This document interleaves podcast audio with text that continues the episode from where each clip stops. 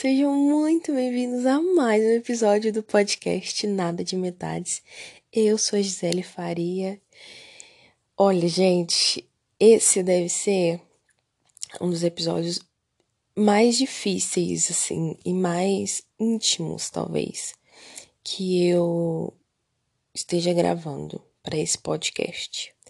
E eu pensei muito se eu faria isso será que vale a pena né, compartilhar? Será que vale a pena eu contar uma coisa que é pessoal minha é, e tem tanto sentimento meu aí? Mas eu pensei o seguinte, né? Qual foi o motivo de eu ter criado esse podcast? Foi para compartilhar experiências e vivências. Então, é, eu queria compartilhar as minhas experiências de vida. Ai, Gisele, você tem muitas experiências de vida? Acredito que não tenho tantas assim. Mas eu tento tirar lições de todas as coisas que eu vivo, de todas as coisas que eu passo. Então, esse podcast, querendo ou não, né, além de ser uma extensão de mim, uma extensão da minha personalidade, uma extensão das minhas vivências, é também um lugar para compartilhar aquilo que eu aprendi. Eu não sei de onde vem isso, tá, gente? Eu não sei de onde que surgiu isso, eu acho que isso veio de mim mesmo. Eu sempre tive essa necessidade de documentar e guardar né, lembranças e memórias. Talvez porque a memória, minha memória seja igual à memória da Dory, do, do filme do Nemo, Pode ser que a minha memória seja igual a da Dora, que eu esqueça rápido. Mas eu não sei, eu tenho essa necessidade, sabe, de, de guardar. E de um tempo para cá, principalmente no começo da pandemia, né, em meio à pandemia que a gente está vivendo, acho sim importante é, eu guardar essas memórias. Mais importante para mim do que para quem ouve. E se alguém ouvir e aprender comigo, ótimo, né? Senão, vai ficar sendo como um grande diário meu aí, de um lugar em que muitas das vezes, no meio da madrugada, é o meu espaço de desabafar, de falar, né? É minha sessão de terapia gratuita e coletiva. Então, por que não, né? É um assunto que mexe muito, né, comigo, assim, é, e esse vai ser um podcast diferente, tá, gente? Talvez ele seja um pouco maior. É, e eu quero colocar aqui também é, alguns áudios né, meus, tá, gente? Tudo eu, é tudo eu, tudo eu que vivi o negócio. Mas eu quero colocar aqui alguns áudios de alguns momentos, momentos em que eu estava é, de grande aflição, de medo, e obviamente, né, os aprendizados que eu tirei e estou tirando dessa experiência.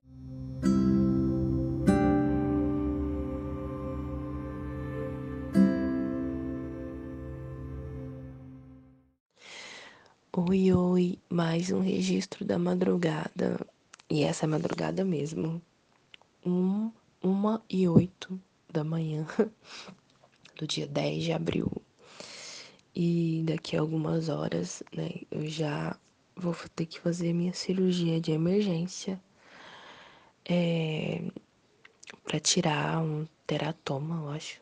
Eu, não, eu, nunca vou lembrar o nome do negócio, porque realmente eu não quero me apegar né, a isso. E provavelmente eu vou perder um ovário. Até aí, que não tá tudo bem, é, a gente vai, vou perder uma parte do meu corpo. A gente, né? Enfim, vou perder uma parte do meu corpo, assim é bizarro de pensar. É... E além de todo esse cenário, ainda estamos na onda roxa da pandemia. Tipo, o pior, o pior cenário. Para eu poder ter descoberto isso, o pior cenário para poder tirar isso, né? Mas assim, pior para quem? Pensando por esse lado, ainda bem que eu descobri a tempo, porque ele estava crescendo, já estava bem grande. É, e tá afetando aqui os meus órgãos internos, então tá começando a me incomodar e a doer. Então tá na hora de tirar, né? E apesar de pensar de forma racional, do tipo, é, tá pior cenário, é o melhor cenário para mim, né? Porque é a oportunidade de eu continuar viva. O importante é isso, o importante é estar viva. É, e, mas a gente não, não deixa de, de pensar que um milhão de possibilidades pode acontecer, sabe? De coisas ruins mesmo. Sei lá, eu posso entrar de um jeito no hospital e sair de outro. Né? E eu espero que seja só, né? Que eu tenha perdido só um ovário mesmo. Dói. É difícil. Eu tô tentando me manter positiva. Eu tô tentando me manter forte. Mas tem hora que é complicado. Olhando para isso agora, parece que todos os meus outros problemas foram fichinha, sabe? Parece que tudo que eu já passei foi super tranquilo. E está sendo, é, nesse momento atual, o maior desafio da minha vida. E é doido pensar que daqui a um tempo isso vai passar. E depois que isso passar, ele vai, né, vai ficar, foi só mais um desafio. É, eu só fico mal, assim, de, de ter preocupado todo mundo, né? Ter assustado os meus pais. Não deve ser fácil também, assim, receber uma notícia difícil, assim, de uma vez. Mas é porque foi de uma vez para mim também. Então, não tem como ficar preparando a vida, às vezes, essas pancadas. Mas. Tô tentando me manter calma, positiva. Eu sinto que vai ficar tudo bem. Por mais que eu tenha muito medo, né? Mas eu aprendi que o medo ele é uma coisa que a gente cria na nossa cabeça. Existe o perigo, existem os riscos. E eu fiz todos os exames, enfim, para eliminar todos os riscos, né? Ainda assim existem riscos e esses eu estão fora do meu alcance agora. Não tem o que eu possa fazer. É, e o medo também não tem muito que eu possa fazer em relação ao medo, a não ser entender que é normal, né? Todo mundo sente medo. Mas é uma coisa criada na minha cabeça. E talvez eu esteja aí projetando, é, enfim, milhões de coisas. Milhões de coisas. Projetando, enfim, um monte de sentimento misturado em um, infinitas possibilidades. Nem se eu quisesse, eu saberia quais são todas as possibilidades, porque elas são infinitas. Pode dar muito bom, pode dar muito ruim, pode acontecer nada. então, enfim, eu não tenho como saber. Desde quando eu descobri a necessidade de fazer essa cirurgia e de resolver esse problema, eu pensei muito, eu preciso né, resolver esse problema é, e lidar com ele da forma mais racional possível, até porque para não ficar, enfim, criando muita coisa na minha cabeça, eu que já crio muita coisa na minha, minha cabecinha. Então, eu fiquei admirada que eu pensei de uma forma bem racional. Ok, é, preciso resolver esse problema. E, isso me impressionou bastante, sim, porque apesar de um surto ou outro, meus dias de surto foram mais tranquilos do que os meus dias enfrentando esse desafio, né? Outra coisa que eu acredito também, isso é de verdade, assim, eu acredito que são desafios que eu tenho que passar. Até hoje na minha vida eu não tive muitos, então é, em algum momento eu vou ter que enfrentar esses desafios e esse é um, né? Esse é um desafio que eu vou ter que enfrentar. E, enfim, não tenho o que fazer, né? Não tenho o que fazer, não está sob o meu controle. O que está sob o meu controle são as minhas emoções, os meus sentimentos é, e como eu vou reagir diante disso. E eu acredito que eu tenho tentado reagir da melhor forma possível. Obviamente que já tenho começado aí a ver a vida com outros olhos, né, as minhas relações das, com as pessoas de outra forma. A vida é muito curta. E a vida é um sopro. A gente é muito frágil em tudo, assim. E então tenho aproveitado o momento com a minha família do jeito que eu consigo, do jeito que eu posso também, do jeito que eu sou, assim. Mas tenho tentado ser mais aberta, mais entregue. Isso é verdade. E tenho olhado os meus sonhos, os meus meu futuro, as coisas que eu quero fazer, né? o relacionamento que eu quero construir, o filho que eu quero ter, aonde eu quero morar, onde eu quero estar daqui uns anos. E eu sinto que ainda tem tanta coisa para eu fazer, tem tanta vida para eu viver. Meu tempo não não tá escasso ainda, sabe? Sinto que tem muita coisa para fazer ainda. E eu tô com muita vontade de ficar boa logo, me recuperar logo dessa cirurgia, né, e de tudo isso e voltar a correr atrás dos meus sonhos, né? Não sei, hoje em dia eu não sei mais se os meus problemas vão ser bobos ou fáceis de resolver, não sei, não sei. Que eu sei que eu tô aqui. Há quase 20 minutos falando. E falar minha calma, desabafar, desabafar minha calma, me deixa mais tranquila. E é confiar. É o que eu posso fazer agora, é entregar para Deus, para o universo. E confiar que o melhor seja feito.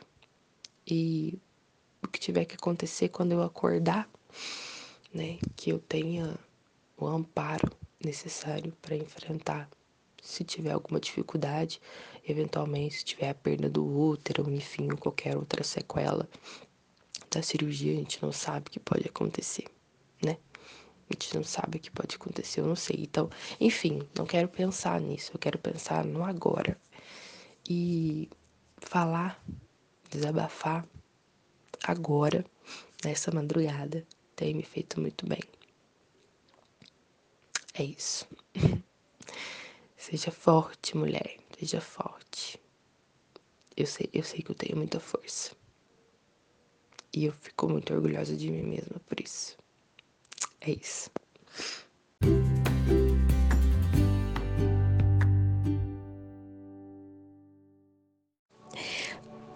Viva, continuo aqui.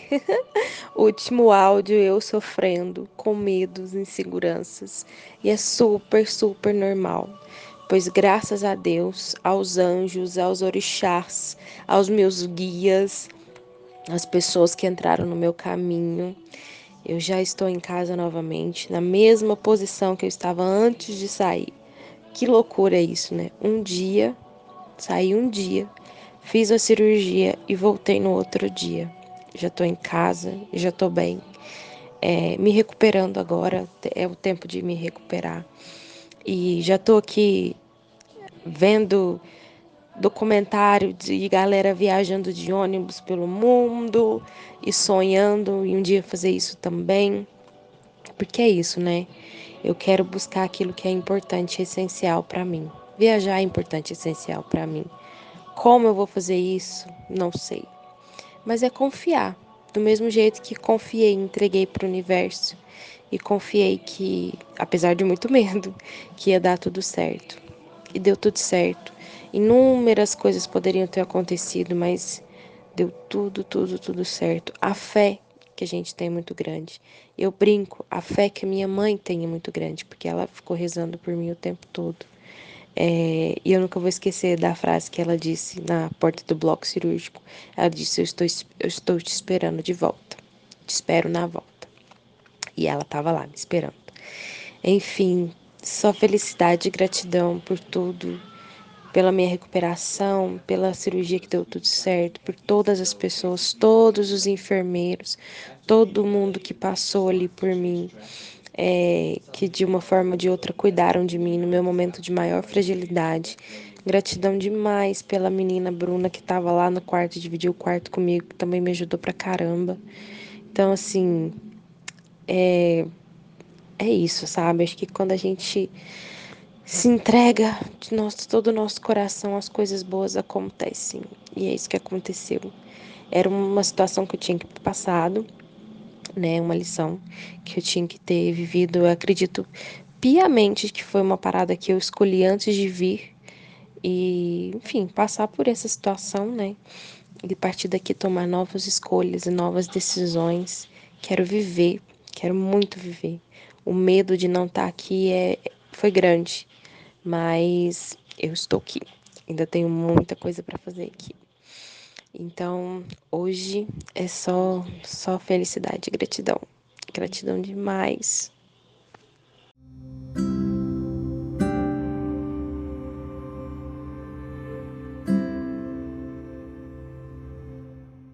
A introdução já está gigantesca, mas eu quero compartilhar um pouco aqui, deixar registrado para posteridade, né? E para mim mesma, quem sabe daqui a um tempo eu ouça isso sobre a situação né, em que eu vivi, da notícia que eu recebi em abril.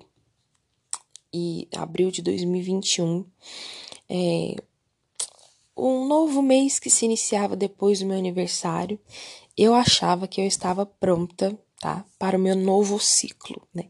Que a gente fala, ai, meu novo ciclo, os 30 vem aí. De uma certa forma, eu sabia que muita coisa ia mudar quando eu fizesse 30 anos. Não sei porquê, não me pergunte como, mas eu sabia que algumas coisas iriam mudar. E a primeira coisa que mudou de forma assim bem radical, né, foi a minha forma de olhar para a vida e para as coisas de fato que eu queria, sabe? Eu tinha uma ilusão, né, até bonita, de como ter, seria os meus 30 anos, né? Que eu já estaria independente financeiramente, emocionalmente, casada, com casa própria, carro, filho, iba cachorro, papagaio, aquela coisa toda, aquela aquela historinha bonitinha que a gente tem que seguir da cartilha, que já falei aqui algumas vezes sobre a cartilhinha, né? E quando eu me vi nessa mudança de fase, mudança de, né, porque é uma mudança de vida. Foi bem complicado de aceitar a realidade que eu estava vivendo naquele momento, que era eu não tinha nada disso. Não tinha nada disso. Muito que bem, muito que bom. Devido à pandemia e coisas da vida também, é, é enfim, coisas que a vida, que a vida acontece, né? É, todos os anos eu faço exames periódicos e, né, você que é mulher, mais né, de 20 anos aí, é, deve, deve, tá? Primeira coisa, você deve sempre fazer seus exames. Não só mulher, tá, gente? Homem também. Faça aí seus exames todo ano. Então, uma vez por ano eu ia ao ginecologista, ia ao médico, pedia para fazer uma bateria de exames, exame de sangue, de hormônio, né? Para ver se tava tudo bem todos os anos. Acho que, acredito eu, que em 2020 eu não tenha ido. No final de 2020, na verdade, eu fui ao médico no final de 2020. Tá, não importa o tempo, importa que eu fui, tá bom? E fiz toda a bateria de exames e tudo. E aí já vou entrar no tema principal, né, e contar para vocês o que que aconteceu comigo. é, e fiz toda a minha bateria de exames e falei assim, bom, vou fazer os exames, né, todo ano, normal, vou ao gineco, né, pedi para ele, para mim, para fazer uma avaliação, um check-up anual. Sempre faço isso. Acontece que nos meus exames, alguns dos meus exames, deu, deu algumas alterações. Então, primeiro eu fiz um exame que é super desconfortável, que é um ultrassom transvaginal. É, para quem não, não, não sabe, né, e fica aqui sabendo agora, e se você é sensível a esses, essas situações, esses termos, assim, sei lá, pula um pouquinho, mas enfim, não é nada demais. É como se fosse um ultrassom, né, que se faz em grávida mesmo, mas ele é, tem uma, é, uma, é um, um fiozinho, né? É uma câmera pequena que ela é interna e ela visita os órgãos internos. É, o lance de ser mulher é que todos os nossos órgãos, né, a maioria deles, são todos internos, então a gente tem que ficar sempre de olho né, ali nos órgãos internos. Devido à pandemia e a N fatores, eu engordei muito nesse últimos, nesses dois últimos anos, 2019 e 2020, né? principalmente em 2020.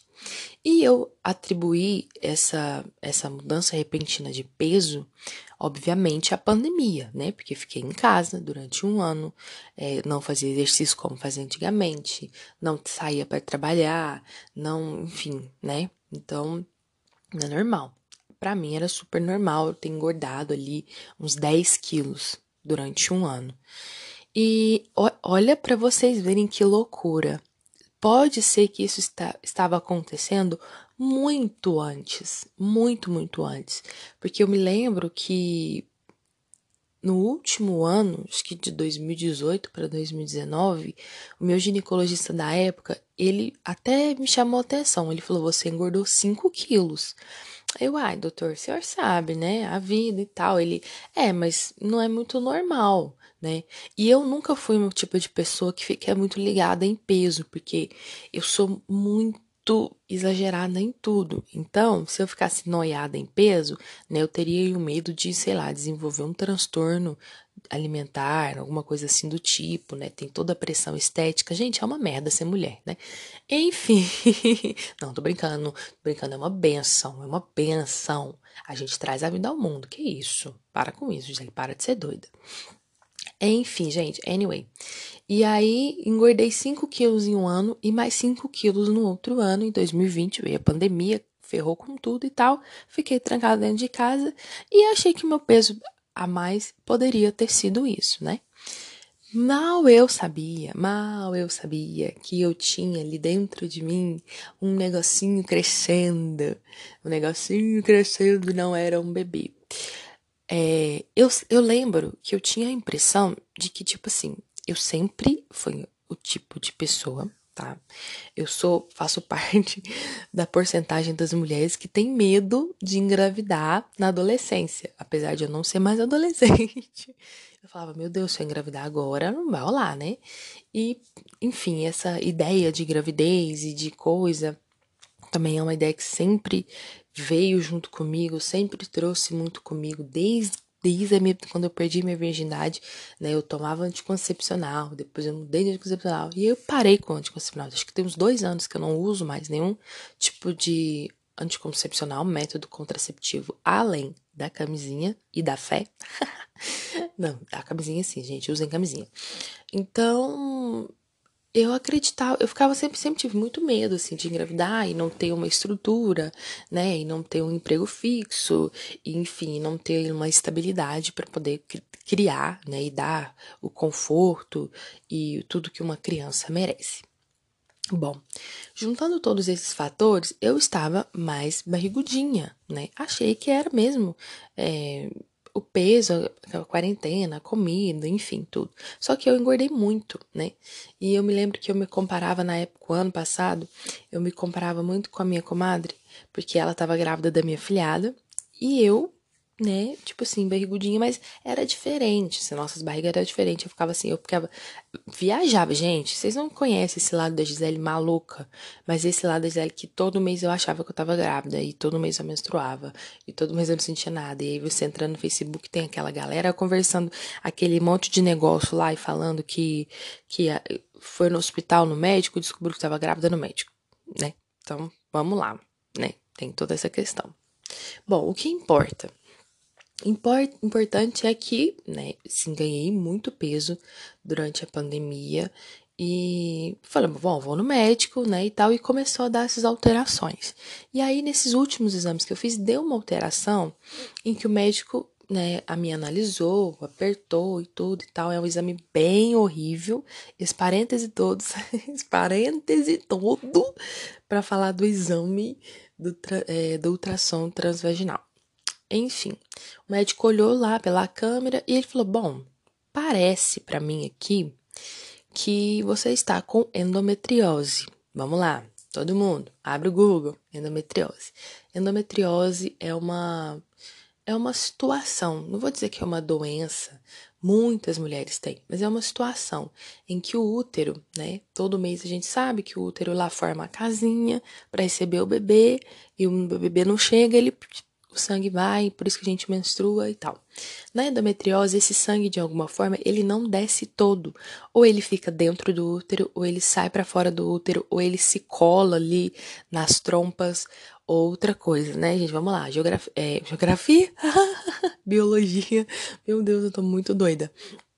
Calma, gente. É, biologia. Se você não conhece o órgão interno, se você, mulher, não conhece os órgãos internos, pelo amor de Deus, né? Vai lá abrir o Google e vai estudar sobre os seus órgãos internos. Então, a gente tem o útero, né? As trompas e os ovários, né? Bem lindinho lá, bonitinho, todo pequenininho dentro da gente. Aquele lugar lá é no sistema reprodutor feminino. Vai lá procurar.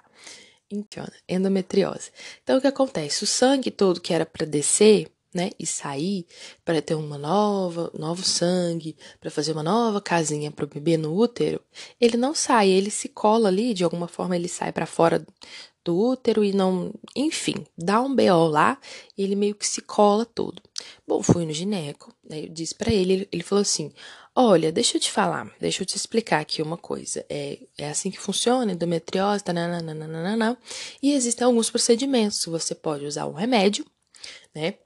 Uma, um hormônio, ou a gente pode fazer um procedimento que descola, enfim, tal. Mas vamos fazer mais alguns exames, né? Vamos fazer mais alguns exames pra gente descobrir como é que tá, como é que é o nível, qual que é o grau, pra gente poder ver como, o que, que a gente faz, qual que é o procedimento. Falei, ok, doutor. Ele me deu um pedido de exame, né? Que ficou guardado durante três meses. Três meses aqui em casa, o pedido de exame.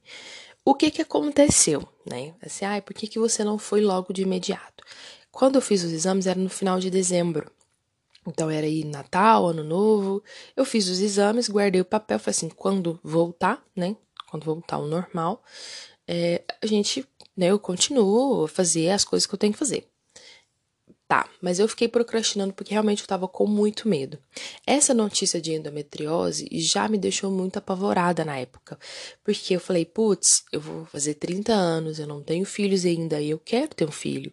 Então, se eu for diagnosticada com endometriose, eu vou ter que tomar hormônio. E quanto tempo mais eu vou, enfim, sabe? Eu fiquei pensando muito nisso. Quanto tempo eu vou durar? Comecei a fazer as contas. Deixei guardado. Em janeiro, todo janeiro acontece alguma situação na minha vida. É, não é desse ano de 2021 não foi diferente. Em janeiro, é, peguei Covid. É, peguei Covid, fiquei em casa, quarentena, aquela coisa, tal. E aí eu, meu pai e minha avó, a gente ficou realmente muito apavorado. Isso porque eu fiquei praticamente um ano dentro de casa. Eu só saí para trabalhar na política. E na política eu não peguei Covid, mas peguei Covid, enfim. Vocês estão ligados, né? Vocês estão entendendo a situação do negócio. E, ok. Foi isso. Peguei Covid, fiquei em casa, quietinha. E fui deixando o tempo passar. Em março, em março eu falei assim: bom, em março eu vou fazer uma primeira viagem sozinha. E foi aonde eu me planejei, né? E fiz o meu voluntariado, meu primeiro voluntariado. Se quem não sabe, quem não conhece, ai menina, se você não sabe do que eu tô falando, tem dois episódios aqui sobre voluntariado, muito legal aqui no feed. E falei, bom, quando eu voltar, eu termino meus exames, né? Fiz meu aniversário, passei meu aniversário aqui na minha cidade com a minha família, ganhei surpresa, comi horrores, foi maravilhoso. E aí, falei assim, bom, agora tá na hora de eu olhar para isso. Peguei meu exame, marquei um dia. Eu me lembro que no dia que eu marquei o exame para ir no médico, peguei os exames. Né? Aí eu falei assim, bom, vou fazer o exame, né? Aí eu fui, fiz todo o exame, fiz um negócio lá. Aí fiz uma ressonância magnética, que você entra num tubo lá, que é horrível. Se você é claustrofóbico, realmente dá um negócio. Eu que não sou, fiquei meio. Uh, sabe? É muito, muito, muito ruim. Fiz meus exames, peguei todos os meus exames, vou marcar um retorno com o médico que eu tinha feito três meses atrás. A vida acontece, né, gente? O médico não atendia mais pelo meu plano de saúde. Então, sim, menina. Ai, privilégio, plano de saúde, privilégio. Puta privilégio, tá? Um puta privilégio. Tá bom. O que que aconteceu? Tive que marcar com outro médico e tal. Acabei marcando com o gineco, que é que tinha, que a minha irmã também tinha mudado, que o nosso ginecologista, que é o mesmo, né, praticamente, ele não atendia mais pelo plano, enfim. E aí fui nesse médico, né? E aí o médico que foi assim, ele é meio doidinho, mas ele é maravilhoso, muito, muito, muito incrível. E aí fui, fui na consulta com ele, fui na primeira consulta com ele. Cheguei lá, eu com meus papéis, com meus exames, fiquei lá sentada umas três horas esperando, porque ele é obstetra, né? Então, ele faz cirurgias de emergência. Então, ele, de uma, de uma forma assim, ele dá muita prioridade para os pacientes dele, né, que precisam, demandam mais atenção do que lá no consultório, apesar de que ele me tratou super bem, gente, ele é maravilhoso. Ele, assim, eu, eu sou assim, cadelinha do meu ginecologista. E aí a gente sentou lá, é a primeira vez, é a primeira vez que eu te vejo, né? Eu, sim, doutor. Ele, ah, beleza. Então vamos olhar seus exames. Exame de sangue, ok. Aí te, chegou, né, com, com diagnóstico, um diagnóstico de endometriose. Ele olhou, falou, hum, endometriose, ok, não sei o que. Vou fazer, vou olhar sua ressonância magnética. Na hora que ele olhou minha ressonância magnética, ele olhava para a ressonância, olhava para mim e confirmava os meus dados. Você é a Gisele? E eu, sim, doutor, sou eu. Você nasceu no dia 16 de março? Eu falei, sim, doutor, sou eu. Tem certeza? Ele olhava para mim, olhava para o exame, olhava para meus dados, olhava para os outros dois exames, ele mas aí eu falei, aí na hora internamente, quando eu já marquei a consulta, assim, eu pensava assim, tomara que não seja nada, mas eu já sabia que ia dar muito errado, que ia dar ruim. E ele olhava, olhava, olhava, ele, tá bom, é você mesmo, né? Confirmei três vezes aqui com você. É você. Falei, sou eu, doutor. Então, sabe o que acontece? Pra mim, falei, sabe o que acontece? Você chegou aqui com um diagnóstico, um diagnóstico de endometriose. Mas a verdade, você não tem endometriose, não, tá? Você tem é, um teratoma e é um. e tá grande, estava com 310 ml, tá com 310 ml, tá muito grande e o seu caso é cirurgia urgente. Você tá me entendendo? E nesse momento, sabe quando você sai do seu corpo e fica só ali? Ele disse, né, para os meus pais depois, que eu parecia aérea, assim. Ele, você tá entendendo? Eu falei, tô, doutor, tô entendendo. Assim, talvez eu tenha, é, a minha reação tenha sido muito de, ok, eu já sei que tá errado, porque eu já tinha sofrido antes, entendeu? No, na viradinha ali do ano, de, no primeiro dia do ano, eu já tinha dado uma choradinha nessa questão que eu nem sabia o que estava acontecendo, mas eu já tinha sofrido um pouquinho antes. E aí ele olhou para mim e falou: então, seu caso é o de urgência, tá? Vamos ter que operar. E eu, tá bom, ok. Ele, mas tá, tá tudo certo, né? Eu falei: bom, doutor, se tem que operar, se tem que tirar, vamos tirar? É, é, foi a primeira coisa que eu pensei, assim. Então, talvez eu tenha recebido a, a notícia de uma forma muito fria e tenha passado essa notícia de uma forma muito fria, né? Que aí encontrei com a minha irmã no consultório e aí nós duas ligamos pro me, pra minha mãe e eu falei, falei, fala pra minha mãe sentar. Falei pra assim, fala pra minha mãe sentar, porque eu tenho que saber o que, que eu tenho que fazer agora. Gente, eu nunca tinha feito uma cirurgia na vida tá? Nunca, nunca. Nem quebrei braço, nunca quebrei perna, não quebrei nada. Nunca tinha feito uma cirurgia na vida. E aí eu falei, putz, né? Eu vou ter que dar essa notícia, vou ter que fazer cirurgia.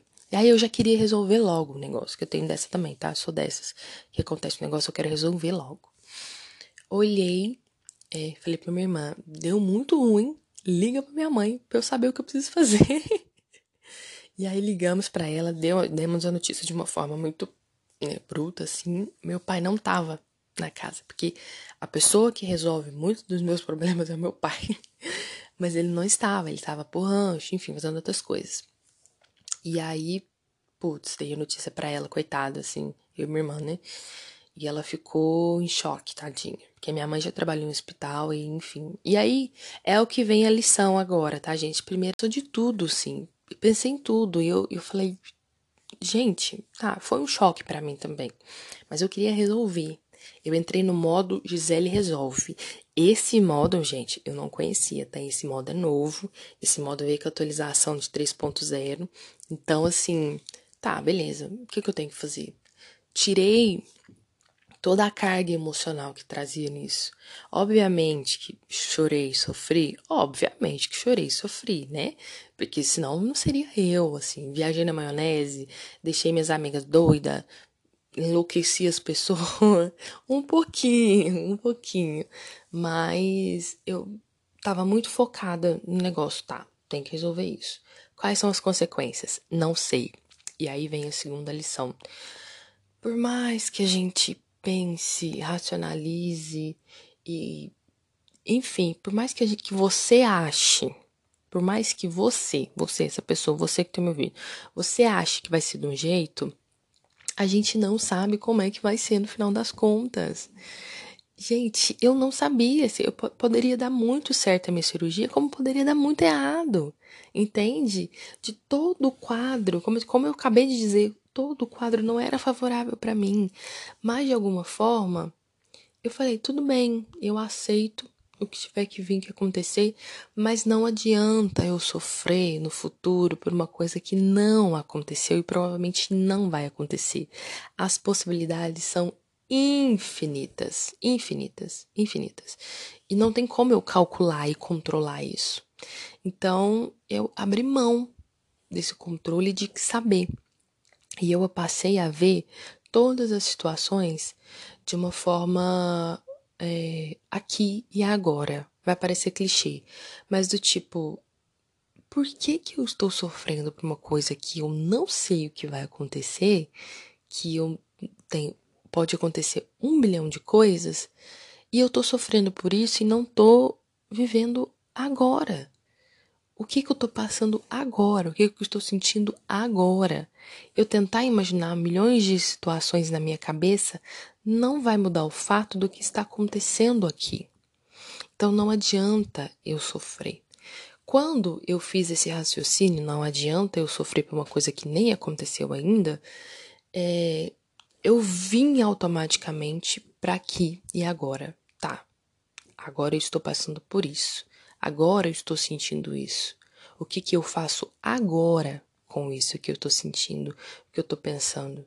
Não vai adiantar eu sofrer. Ai, mas eu nunca mais vou ter filho. Eu não sei, eu não tô no futuro, eu tô agora. Agora, o meu quadro é que eu preciso fazer a cirurgia. Nessa situação que vos falo, agora. Eu tô numa situação em que eu estou me recuperando de uma cirurgia. Eu não sei.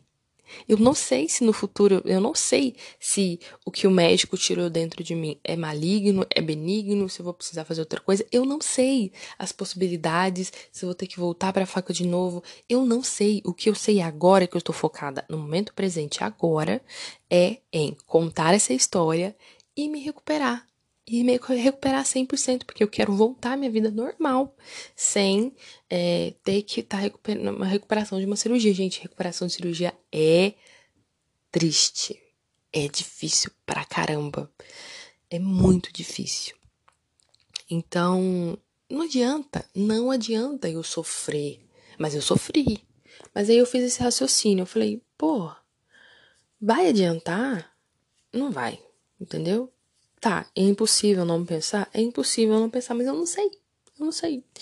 E outra coisa que, que eu aprendi: o meu Deus, o Deus que eu acredito, a força maior, muito maior do que eu, em que eu acredito, em que eu confio, é um Deus de milagre.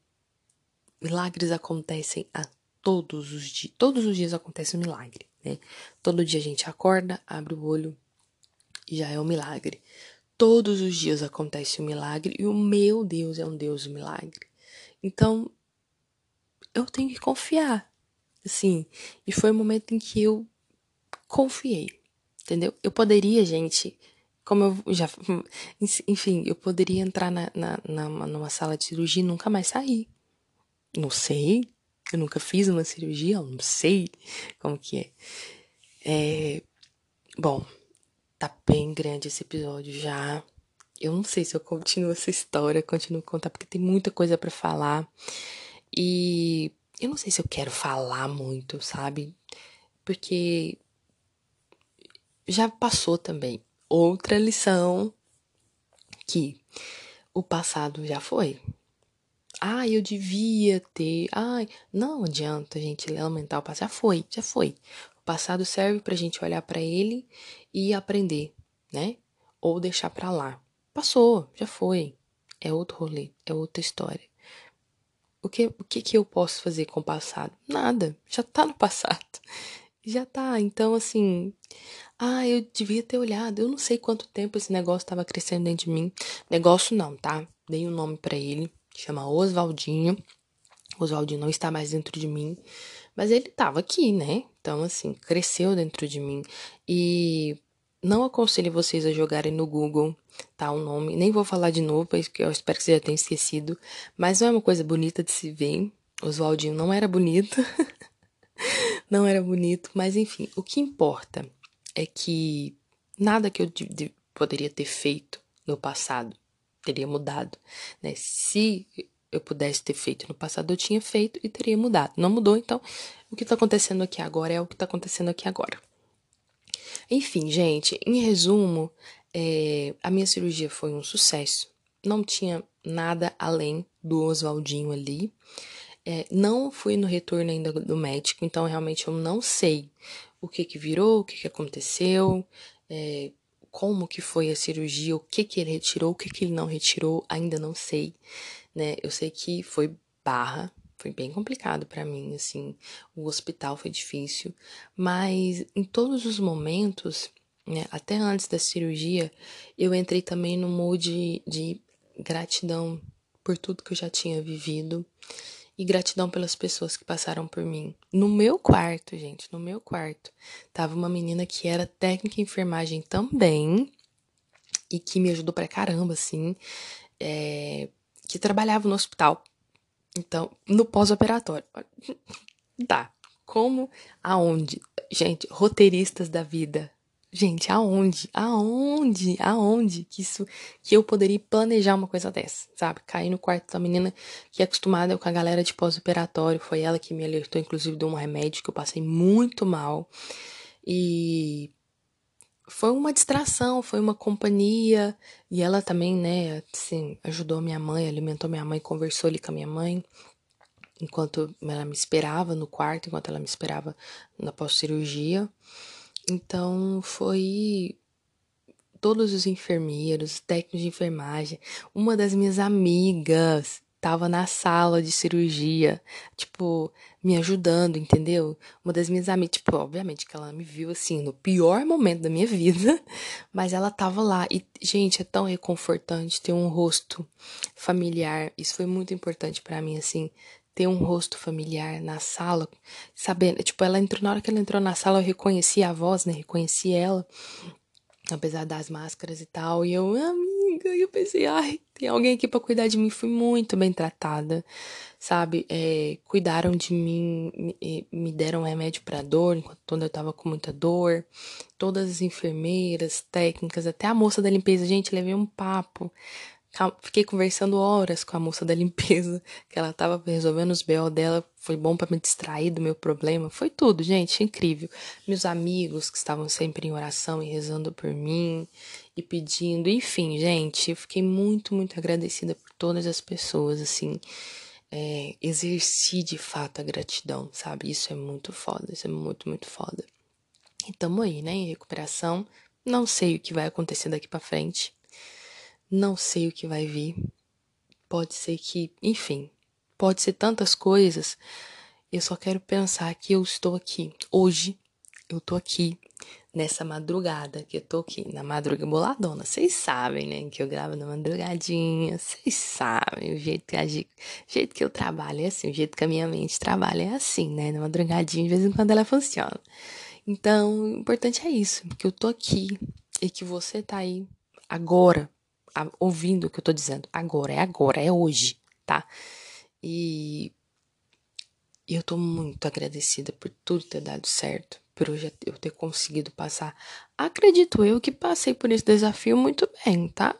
Analisando agora, eu fui muito boa. Parabéns, Gisele, você lidou muito bem com toda a situação. Continue assim, porque o que? Mais desafios vão vir na vida. Se tem uma coisa que a gente sabe, gente, é que nessa vida a gente vive a vida de desafios. Então, vamos tirar os melhores aprendizados. Não foi à toa que eu tatuei nas minhas costas.